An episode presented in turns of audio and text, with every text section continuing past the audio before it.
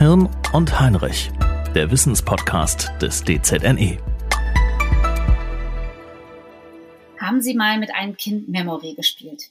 Wenn diese Kleinen, denen wir in den allermeisten Situationen unseres Alltags körperlich zumindest überlegen sind, äh, uns wirklich abziehen. Hier haben Sie die beste Möglichkeit, uns Erwachsenen wirklich unsere Grenzen aufzuzeigen. Wenn Sie zunächst so mit der flachen Hand über den verdeckten Karten rumschweben, als könnten Sie damit sehen, welche Motive unter ihnen sind. Und dann gibt es diesen Moment, in dem sich für die Kinder ein Bild zu ergeben scheint und sie ein Pärchen nach dem anderen aufdecken, bis der Tisch abgeräumt ist und sie dann ganz stolz ihren Kartenturm neben unserem ja, kleinen Türmchen stellen. Memory das englische Wort für Erinnerung. Und ja, dieses junge, frische Hirn ist noch so fit, da kann unseres, zumindest beim Memory-Spielen, nicht mithalten.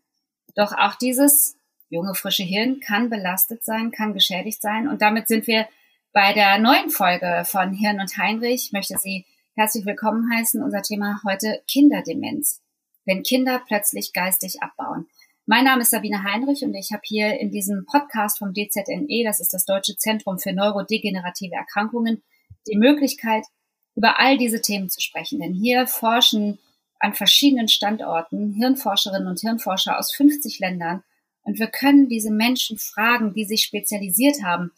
Und dieses Thema heute ist sehr speziell. Und zu Gast haben wir eine Kinderneurologin. Sie ist Hirn- und Kinderdemenzforscherin, leitet an der Uniklinik in Göttingen die Klinik für Kinder- und Jugendmedizin sowie das Zentrum für seltene Erkrankungen. Kurz, sie ist die beste Gesprächspartnerin, die ich mir für dieses Thema wünschen kann. Willkommen in diesem Podcast, Professor Dr. Jutta Gärtner. Ja, guten Tag. Frau Gärtner, Kinderdemenz, da passt für mich schon im Wort gar nichts zusammen. Kinder und Demenz, Alzheimer, äh, Demenz bei älteren, erwachsenen Menschen, das haben wir hier im Podcast schon oft besprochen, aber Kinder? Ja, ich glaube, es ist wenigen bekannt, äh, dass auch bereits Kinder und Jugendliche an einer Demenz erkranken können. Man verbindet das immer mit erwachsenen Patienten, aber ähm, leider ist es so nicht. Es, äh, wir sehen das hier ähm, in der Klinik gelegentlich, äh, dass es eben auch Kinder und Jugendliche betrifft. Hm. Bevor wir äh, über Ursachen sprechen, wie sich das auswirkt, gehe ich mal ganz kurz auf dieses gelegentlich ein. Wie häufig findet das denn, kommt das denn überhaupt vor? Ja, zum Glück ist das äh, im Kindes- und Jugendalter eine sehr seltene Erkrankung. Ähm, wir ähm, richtige Zahlen haben wir eigentlich nicht. Wir ähm, wissen, dass es mittlerweile mehr als äh, 250 solcher Erkrankungen gibt, die bereits im Kindes- und Jugendlichenalter zu einer Demenz äh, führen können. Und diese Erkrankungen sind wirklich sehr selten. Die betreffen eine äh, unter ähm, 2000 äh, Kinder oder manchmal auch nur ein Kind unter 500.000 Kindern. Also sehr selten. Wie viele haben Sie gerade in Behandlung? Ach, wir haben schon, ähm, da wir Zentrum sind äh, und äh, wir bundesweit ähm, und bundesweit sich Kinder mit diesen Erkrankungen bei uns vorstellen. Ich weiß die genaue Zahl nicht, aber es sind bestimmt 100 Kinder ungefähr. Über welches Alter sprechen wir? Wir sprechen äh, über alle Altersgruppen vom äh, Kleinkind bis äh, zum Jugendlichen. Und das sind äh, Kinder und Jugendliche, die sich äh, zunächst ganz normal entwickelt haben und ähm, wo man denkt, ähm, ganz gesunde Kinder oder die Eltern das äh, auch dachten. Und dann äh, plötzlich äh, fällt auf, dass diese Kinder Fähigkeiten verlieren, ähm, die sie hatten, dass sie zum Beispiel ja mit ähm, Messer und Gabel essen konnten, äh, plötzlich diese dieses nicht mehr können oder dass sie auch ein Glas nicht mehr gut halten können oder das, äh, was die, den dementiellen Verfall dann betrifft, dass das sehr gute Schüler waren, äh, zum Beispiel in der Grundschule und plötzlich ähm, können sie in ihrem Schulheft die Zeilen nicht mehr äh, halten und vergessen dann auch Worte und so, dass die Eltern dann ganz beunruhigt sind und den Kinderarzt aufsuchen, ja, und so äh, auf die Suche gehen, äh, was ihre Kinder haben. Frau Gärtner, jetzt ist es so, wer, wer kleine Kinder hat, der weiß, da gibt's mal so bockige Phasen, ne? Nee, ich äh, kann, ich kann jetzt gar nicht mehr mit Messer und Gabel essen, ne? Oder auch in der Schule. Also was ist ein Anzeichen dafür, dass es eben jetzt nicht so eine bockige Phase ist, sondern dass da was Ernsteres hintersteckt? Ja, die Eltern, also das ist mehr als eine bockige Phase. Die Eltern sehen wirklich, dass diese Fähigkeiten nicht äh, vorhanden sind, dass die Kinder unsicher sind, äh, auch in ihren weiteren motorischen Funktionen. Also das mit Messer und Gabel ist nur ein Beispiel, aber die mhm. Eltern sehen auch, dass ihre Kinder unsicher laufen oder dass sie wirklich nicht äh, einfach bockig sind und ihnen nicht antworten, sondern dass sie wirklich auch Dinge nicht erinnern können oder dass ihnen, obwohl sie den Eltern antworten wollen, äh, Worte nicht einfallen. Sagen Sie, ich überlege gerade, wie das dann beim Kinderarzt, bei der Kinderärztin abläuft. Haben die dieses Thema so auf der Pfanne? Mhm. Ja, leider nicht. Und ähm, man kann es auch gar nicht so im Blick haben, weil es ja doch äh, eine sehr seltene Erkrankung ist und so mancher Kinderarzt äh, wird in seiner gesamten beruflichen Laufbahn vielleicht so ein Kind äh, gar nicht sehen.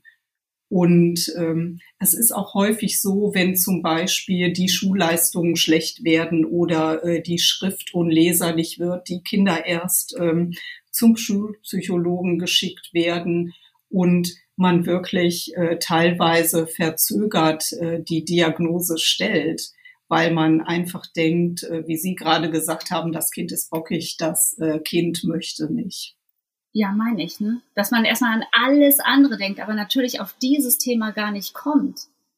Ähm, nehmen Sie uns mal mit äh, in, so eine, in so eine Erstaufnahme bei Ihnen. Ich meine, wenn die Eltern mit ihren Kindern bei Ihnen in diesem Zentrum landen, dann haben die ja auch schon eine gewisse Reise hinter sich. Wie stellen die sich bei Ihnen vor? Ja, in der Regel werden sie äh, tatsächlich äh, vom Kinderarzt oder von einem Klinikarzt, der sich auch mit neurologischen äh, Krankheitsbildern beschäftigt, äh, zu uns äh, überwiesen.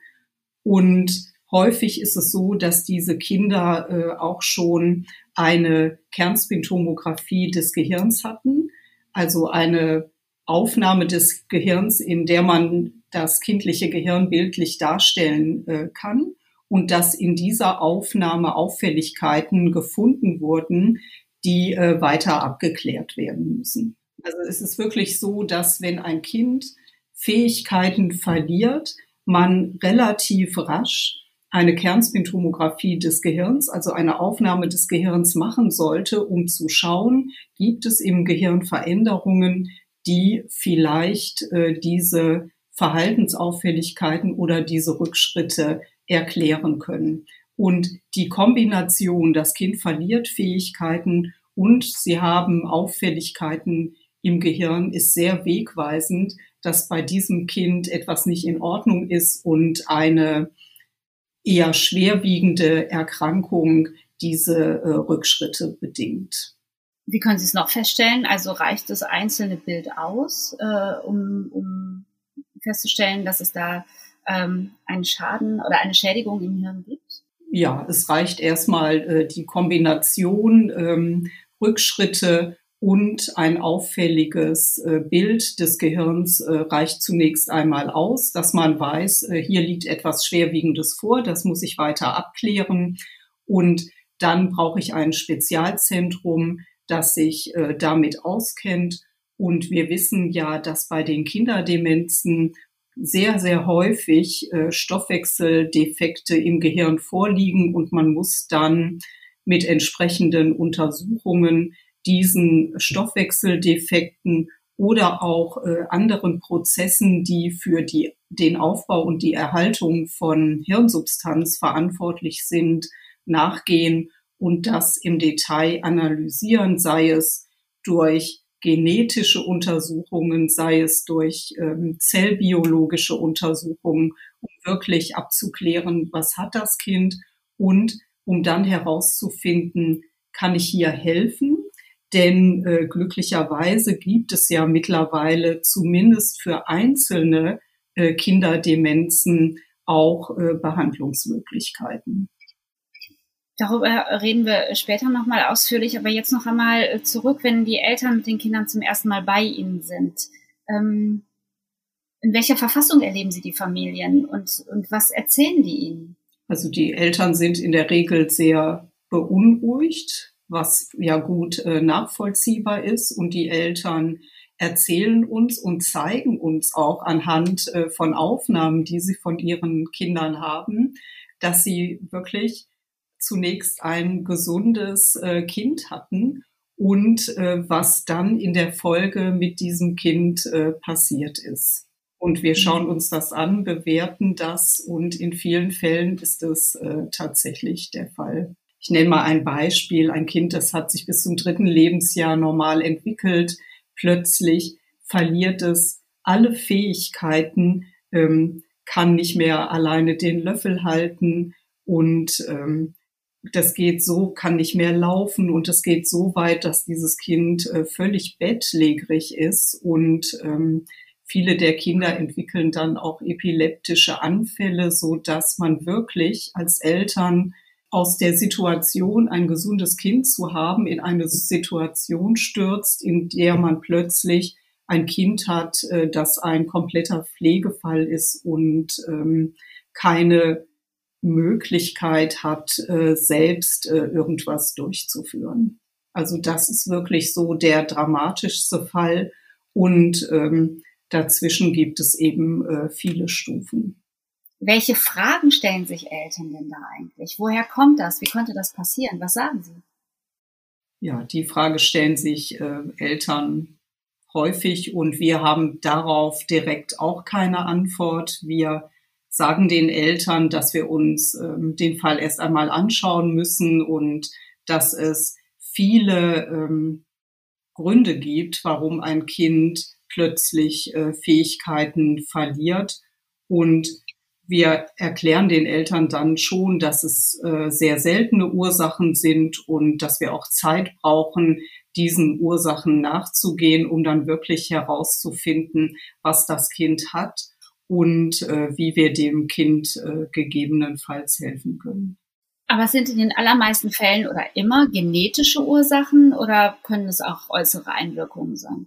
Nein, das sind äh, bei den kindlichen Demenzerkrankungen fast ähm, ausschließlich genetische Ursachen. Es kann natürlich äh, sein, dass ein Kind ähm, einen schweren Unfall erlebt und dann ja schwere Verletzungen zu einem dementiellen Abbau und ähm, zu einem Zustand, der einer Demenz ähnlich äh, ist, führt. Aber die Eltern fragen ja nicht. Diese Eltern wissen ja, was passiert ist. Äh, die kennen die Ursache. Aber Eltern, die ein Kind haben, das plötzlich äh, Fähigkeiten verliert, die sich große Sorgen machen, bei diesen Eltern ähm, ja, liegen in der, also bei diesen Kindern liegen in der Regel doch ähm, genetische Ursachen vor.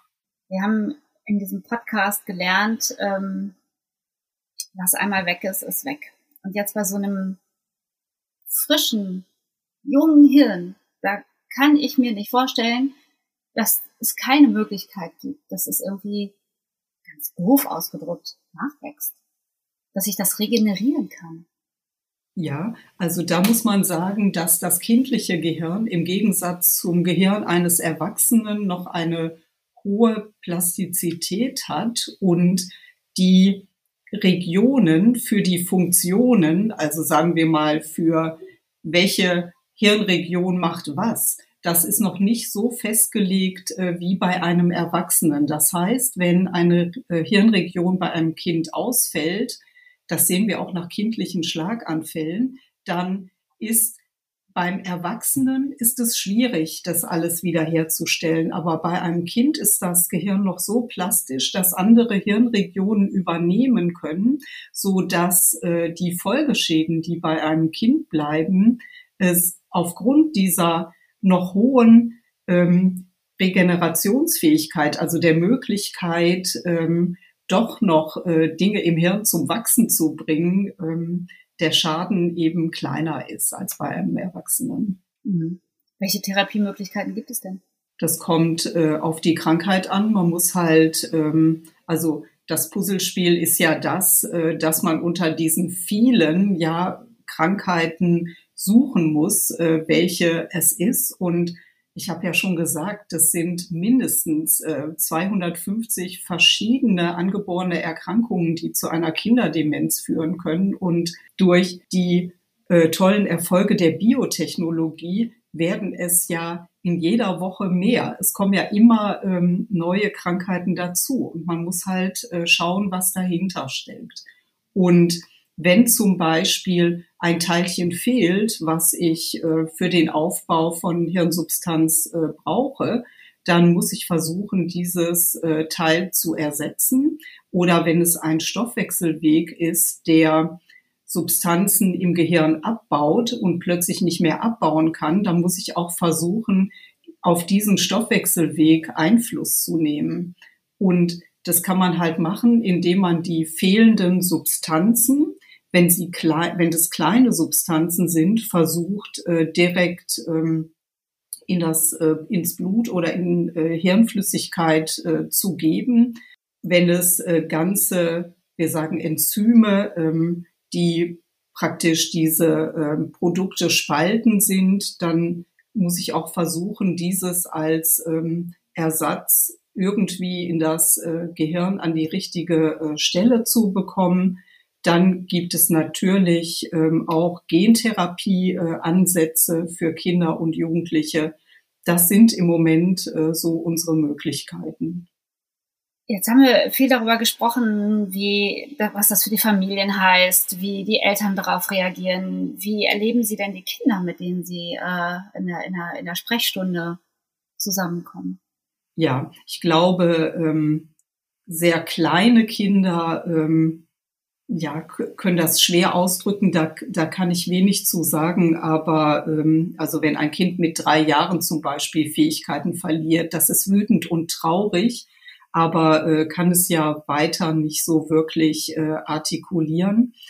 Ähm, schwieriger äh, oder für mich ähm, schwerwiegend erscheint mir das bei den ähm, Kindern, bei den Schulkindern und bei den Jugendlichen, weil die haben ja schon ein ja eigentliches normales Leben äh, kennengelernt. Und ähm, wenn die dann äh, plötzlich merken, dass sie nicht mehr gut schreiben können, dass sie ähm, nicht mehr ähm, ja, sich Dinge äh, gut merken können, mit ihren Freunden auch nicht mehr äh, mitkommen. Also da setzt eine große äh, Traurigkeit an und ähm, die sind wütend, ähm, die sind traurig, diese Phasen wechseln sich ab und man braucht sicher äh, als Familie, aber auch als betroffener Jugendlicher in der äh, Phase auch äh, psychologische Unterstützung und eigentlich erst in dem Moment, wo man das alles gar nicht mehr reflektieren kann, werden diese Kinder ruhiger und erfreuen sich dann auch an ähm, an kleineren Dingen wie Musik und ähm, machen dann manchmal auch einen glücklichen Eindruck wieder. Aber gerade diese Übergangsphase ähm, in die vollständige Demenz, also von gesund in die äh, vollständige Demenz, ähm, das ist eine ganz äh, schwere Phase äh, für betroffene Kinder und Jugendliche und auch äh, für ihre Eltern. Stelle es mir frustrierend vor, dass die vielleicht auch erstmal, wir haben ja schon drüber gesprochen, in so einer Beweissituation sind, dann ich, ich, ich kann es nicht anders. Und wie das Umfeld, das schulische Umfeld, das familiäre Umfeld da auch erstmal darauf reagiert. Denn noch einmal, Kinderdemenz, das ist, ähm, das stellt man sich gar nicht so vor, dass es das überhaupt gibt. Und dass da was so Ernsthaftes hintersteckt. Ich hatte ja schon gesagt, dass viele Schulen dann auch an den Schulpsychologen verweisen und ähm, dadurch auch manchmal leider Diagnosen verzögert werden, weil man vieles erst für eine Verhaltensauffälligkeit ausschließlich hält. Ich habe äh, ja ein Gespräch gehabt mit einer ihrer Kolleginnen. Ähm, das hat mich nachhaltig beeindruckt, wenn die ähm, Patientinnen und Patienten das erste Mal bei sich äh, in der Ambulanz hat, dann stellt sie ganz beiläufig die Frage, was gibt's denn bei Ihnen sonntags zu essen? Wenn dann kommt, ähm, ach, also früher habe ich groß gekocht, jetzt gibt es Nudeln, ähm, dass sie, dass sie daraus schon Rückschlüsse zieht. Oder es gibt ja auch ähm, diese, diese, dieses Testverfahren, wo man eine Uhr aufmalen muss. Haben Sie so etwas auch bei sich in Ihrem, in Ihrem Alltag? Ja, wir haben ganz spezielle, Neu also so ganz grobe Testverfahren wenden wir nicht an, sondern ähm, wir wenden dann wirklich äh, auf Kinder und auf das Lebensalter bezogene Testverfahren an, sogenannte neuropsychologische Testverfahren, wo man dann auch herausbekommt, welche, welche Fähigkeit äh, ist betroffen. Und ähm, wir haben ja Kinder von, sag ich mal, null eigentlich oder sagen wir mal zwei bis 18. Und da können Sie ja nicht einen Test anwenden, sondern ein drei- oder fünfjähriges Kind braucht ja einen ganz anderen Test als ein 14-Jähriger. Und wir haben solche auf die für jede Altersgruppe ähm, ja äh, verfügbare Teste, die wir dann auch durchführen. Haben Sie ein Beispiel, wie so ein Test aussieht? Ja, zum Beispiel, dass man, äh, ich glaube, so ein Steckspiel äh, kennt jedes Kind auch von zu Hause, dass die Kinder versuchen, verschiedene Figuren auf so ein äh, Steckbrett zu bringen und da wird zum Beispiel die Geschwindigkeit gemessen oder die Kinder müssen Figuren nachzeichnen oder Quadrate, Kreise nachzeichnen. Solche Dinge sind dies. Oder ähm, es wird werden zwei Worte genannt und das Kind wird gefragt, was passt noch dazu? Also je nach Altersgruppe halt. Ne? Oder man wird einfach nur gefragt, ähm, welche Farbe ist es? Also dass ähm, man äh, Figuren oder Bälle zeigt und dann äh, gefragt wird, welche Farbe hat der Ball? Was würden Sie Eltern raten, wann, wann sie mit ihren Beobachtungen zum Arzt, zur Ärztin gehen sollten? Ja, ich würde Eltern raten, ähm, möglichst äh, frühzeitig zum Arzt zu gehen, wenn, äh, wenn sie merken, dass ihre Kinder Fähigkeiten äh, verlieren, die über eine normale Bockigkeit hinausgehen. Also wenn Kinder in der Schule zum Beispiel in ihrem Schreibheft ähm, Zeilen nicht mehr halten können, ähm, Buchstaben nicht mehr erkennen können. Also wenn wirklich ähm, es auf der Hand liegt, dass ähm, etwas nicht mehr äh, richtig läuft, frühzeitig äh, zum Kinderarzt gehen, die Sache anzusprechen und ja, wie gesagt, den beteiligten Ärzten ähm, würde ich raten, wenn sie handfeste Hinweise haben, dass sie ähm, dann möglichst rasch ein Bild äh, des Gehirns machen, um zu schauen, ist da mehr hinter als nur eine Verhaltensauffälligkeit. Wenn wir über die, die Ausbildung von Ärztinnen und Ärzten sprechen, auch äh, von Kindermedizinern, ähm, ist das ein Thema, das, das noch nicht so präsent ist? Und sollte es präsenter sein? Ja, also es ist ja ein Thema, das präsenter wird, weil ähm, es, hab, es haben sich ja, ja jahrzehntelang äh, die Ärzte und auch in der Ausbildung ging es ähm, mehr um häufige Erkrankungen als um seltene Erkrankungen. Und wir wissen ja mittlerweile, dass gerade in der Kinder- und Jugendmedizin seltene Erkrankungen häufig sind. Also selbst Erkrankungen wie eine Leukämie oder eine multiple Sklerose, die bei Erwachsenen häufig auftritt, gleiche die Demenz, Alzheimer tritt bei Erwachsenen häufig auf. Bei Kindern ist es eine seltene Erkrankung. Und durch viele Initiativen ist ja in den letzten Jahren auch auf seltene Erkrankungen eingegangen worden, äh, um man, und man ja erklärt Ärzten und auch der Bevölkerung, dass seltene Erkrankungen in ihrer Gesamtheit auch häufig sind und dass man diesen Betroffenen auch ähm, helfen muss. Und dadurch haben auch ähm, Kinderdemenzen, also was wir ja als neurodegenerative Erkrankungen bezeichnen, mehr Sichtbarkeit erlangt. Und es hat auch viele Fortbildungsveranstaltungen dazu gegeben. Es hat in den entsprechenden Medien äh, für Kinder- und Jugendärzte dazu Artikel gegeben. Ich glaube, es wird präsenter. Also vor 20 Jahren würde ich sagen, hat ein Kinderarzt gedacht, eine Kinderdemenz, eine multiple Sklerose. Sowas kommt bei Kindern und Jugendlichen nicht vor und hat es auch gar nicht ähm, in sein diagnostisches Repertoire genommen. Mittlerweile äh, ist es äh, bekannter und ähm, ja, in der heutigen Ausbildung von Medizinstudenten ist das Thema. Ich wollte Sie fragen, seit wann gibt es diese Diagnose eigentlich? Auch die Diagnose gibt es schon ähm, sehr lange. Einige dieser Erkrankungen sind ähm, schon mehrere Jahrzehnte bekannt. Also ich nehme ein Beispiel, die X-chromosomale Adrenoleukodystrophie ist seit Jahrzehnten bekannt. Es hat, glaube ich, in den 90er Jahren den Film Lorenzos Öl gegeben, den haben viele gesehen. Das äh, ist ein, eine neurodegenerative Erkrankung, die zu einer Demenz äh, führt, auch bei Lorenzo in dem Film äh, zur Demenz äh, geführt hat. Also es hat durchaus äh, auch in den, in den 90er Jahren schon ähm, ja, Versuche gegeben, solche Erkrankungen präsenter zu machen. Aber die Vielzahl dieser Erkrankungen das wissen wir erst, ähm, würde ich mal sagen, die letzten 10, 15 Jahre äh, durch die entscheidenden Fortschritte der äh, Biotechnologie und wo wir wirklich unser Genom im Detail untersuchen lassen können und eben auch das Genom betroffener Kinder. Und so äh, findet man immer mehr neue Erkrankungen, die vor 15 oder 15 Jahren noch keiner gekannt hat. Welche Meilensteine würden Sie aufzählen, wenn ich Sie frage, was hat sich in den letzten 10, 15 Jahren bei diesem Thema positiv getan?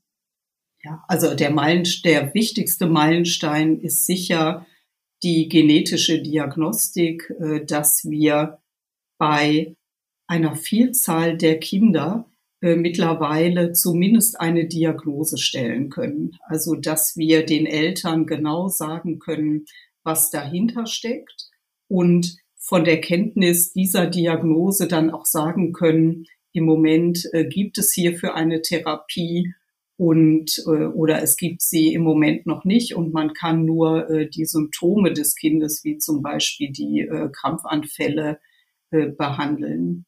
Das ist sicher ein Fortschritt, dass ich glaube, ich würde sagen, dass wir mittlerweile bei ja, 90 Prozent dieser Kinder eine Diagnose stellen können. Und das finde ich einen ähm, wirklichen äh, Meilenstein.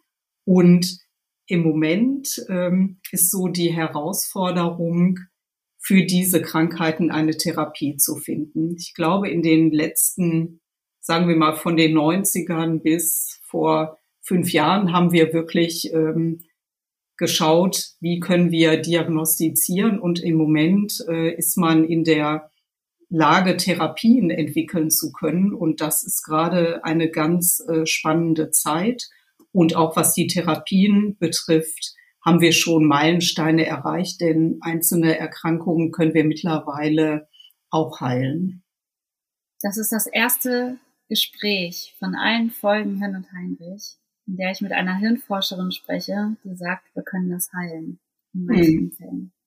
Ja, und deshalb ist die frühzeitige Diagnostik so wichtig, weil man kann Hirngewebe, das äh, bereits äh, zerstört ist, nicht unter, also nicht äh, wiederherstellen.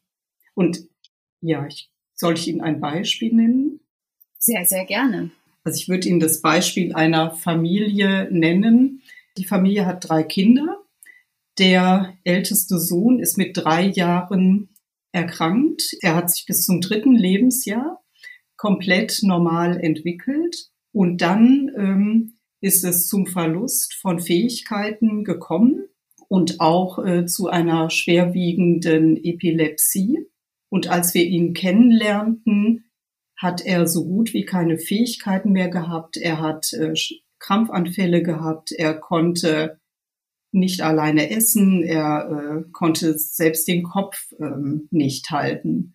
Und äh, wir haben dann geschaut, äh, was dahinter steckt und ähm, haben gesehen, dass er bei unseren Stoffwechseluntersuchungen eine Substanz, nämlich das äh, Folat, im Blut reichlich vorhanden hatte, aber dass diese Substanz im Hirn fehlte Und daraus haben wir gefolgert, dass es einen Defekt geben muss des Transportes zwischen dem Blut und dem Gehirn. Und wir haben dann Transporter angeschaut, die dafür verantwortlich sind, diese Substanz, das Folat, vom Blut in das Gehirn zu bringen. Und wir haben dann äh, sehr rasch den Fehler gefunden. Wir haben den Gendefekt äh, gefunden und somit die Diagnose gestellt. Und das war eine Erkrankung, die wir erst beschrieben haben, das heißt, die man bis zu diesem Zeitpunkt noch überhaupt äh, nicht kannte. Und wir haben dann mit den Eltern besprochen, dass wir anhand experimenteller Therapien versuchen könnten, dieses äh, Folat in, äh, Hirn, in die Hirnflüssigkeit äh, zu bringen.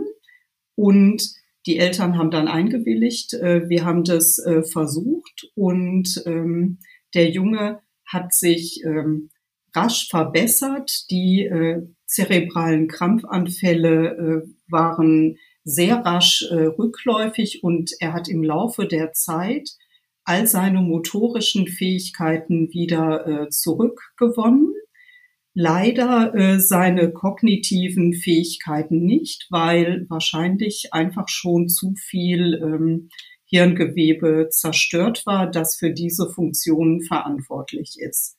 Und dieser Junge hat zwei Schwestern und als wir die Diagnose gestellt hatten, bei dem Jungen war die, also praktisch die ältere der jüngeren Schwestern, ähm, zwei, zweieinhalb Jahre alt und entwickelte erste Symptome.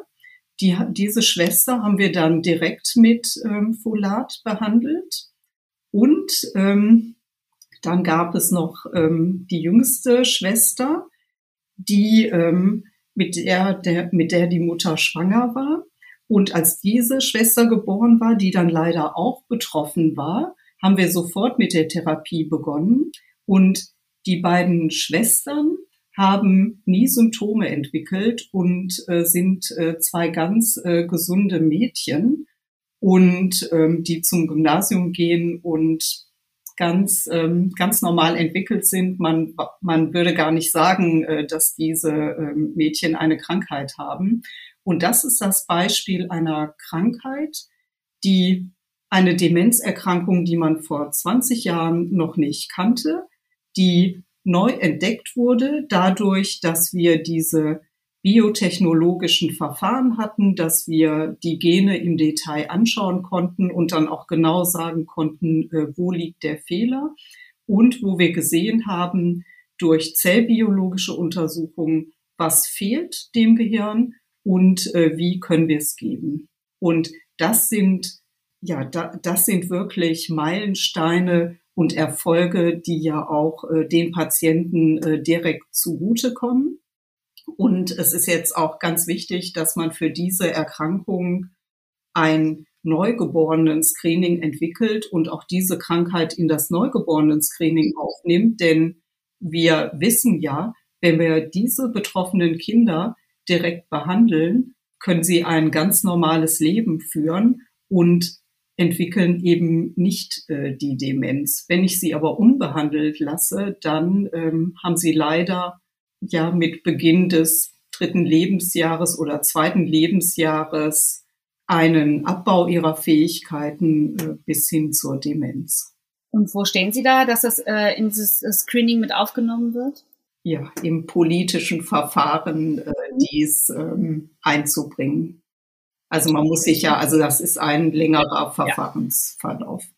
Aber würden Sie jetzt eher so den Daumen hoch ja, machen, ja. schräg legen? Nein, ja, hoch machen, ja. Hoch machen. Ja. Haben Sie noch Kontakt zu der Familie? Ja, ja. Ja, ich habe Kontakt zu der Familie. Wird das denn ein Leben lang Thema für diese Mädchen bleiben? Ja, da wir die Krankheit nicht ähm, also die Krankheit ist erst beschrieben, wir, wir wissen es nicht.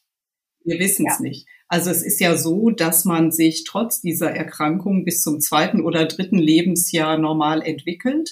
Das heißt, es hat ein anderer Transporter den Transport der Substanz Folat vom Blut in das Gehirn übernommen.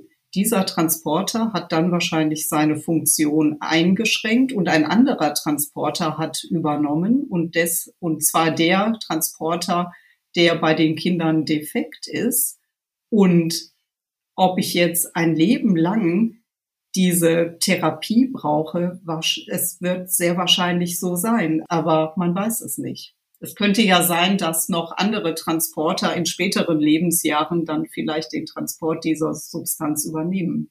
Aber das sind alles so ungeklärte Dinge, warum man sich selbst, wenn man eine, eine Krankheit dann entschlüsselt hat und eine Heilung für sie hat, trotzdem weiter um die Mechanismen auf Zellebene kümmern muss, damit man einfach ähm, weitere gute Informationen bekommt, wer sind die Player hier im Spiel, welcher Player ist defekt? Und was muss ich tun, damit das Gehirn in dem Fall genügend Folat stets äh, zur Verfügung hat, damit es nicht leidet. Frau Gärtner, haben sich denn schon Kollegen bei Ihnen gemeldet oder tun das regelmäßig, die erwachsene äh, Menschen behandeln? So ein bisschen salopp ausgedrückt, neidvoll? Ja, ich glaube, es geht ja hier nicht um Neid. Auch die. Nein, nein, also ich, ich sage ja, ich, das, ein besseres Wort ist mir gerade ja. eingefallen. Sie verstehen, was ich ja. meine, dass die sagen, Mann, das ist, das ist ein Erfolg, den hätten wir auch gern.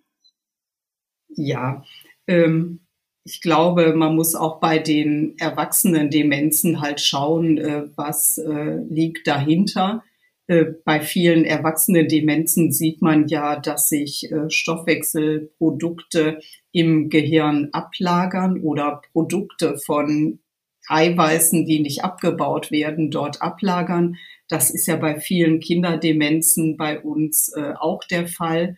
Und es ist einfach wichtig, äh, dass man sich austauscht ähm, zur Forschung zwischen ja, Wissenschaftlern, die sich um Erwachsenendemenzen kümmern und solche, die sich um Kinderdemenzen äh, kümmern, um einfach zu schauen, was haben wir für gemeinsame Mechanismen und wo können vielleicht ähm, Substanzen, die wir für Kinderdemenzen als erfolgreich ähm, entschlüsselt haben, auch ähm, bei Erwachsenendemenzen helfen.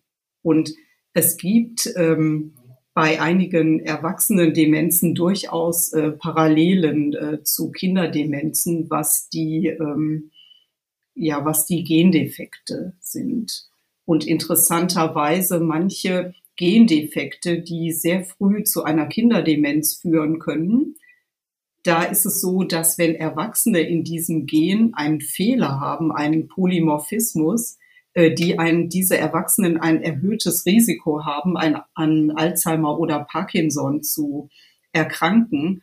Und ich glaube, wenn man sich diese Mechanismen nochmal gemeinsam detailliert anguckt, äh, wird man sicher auch ähm, Gemeinsamkeiten finden. Und dann muss man einfach schauen, ob Therapien, die wir im Kindesalter anwenden, nicht zumindest äh, Erwachsenen Erkrankungen helfen können, selbst wenn, wenn man nur ein bisschen etwas stoppt. Man, es muss ja nicht gleich äh, Heilung sein. Aber dafür ist ja so ein Zusammenschluss wie das äh, DZNE ja ganz gut, dass sie sich austauschen können, gemeinsam forschen können. Ja, und es gibt ja auch im DZNE ähm, mehrere Kollegen, die sich auch mit äh, seltenen Erkrankungen beschäftigen. Es geht ja nicht nur um Alzheimer und Parkinson, sondern es gibt ja auch ähm, bei den erwachsenen Neurologen im DZNE durchaus Kollegen, die sich mit seltenen Erkrankungen beschäftigen oder seltenen Formen der Alzheimer-Erkrankung. Also da gibt's ja auch durchaus eine Gruppe, die da unterwegs ist.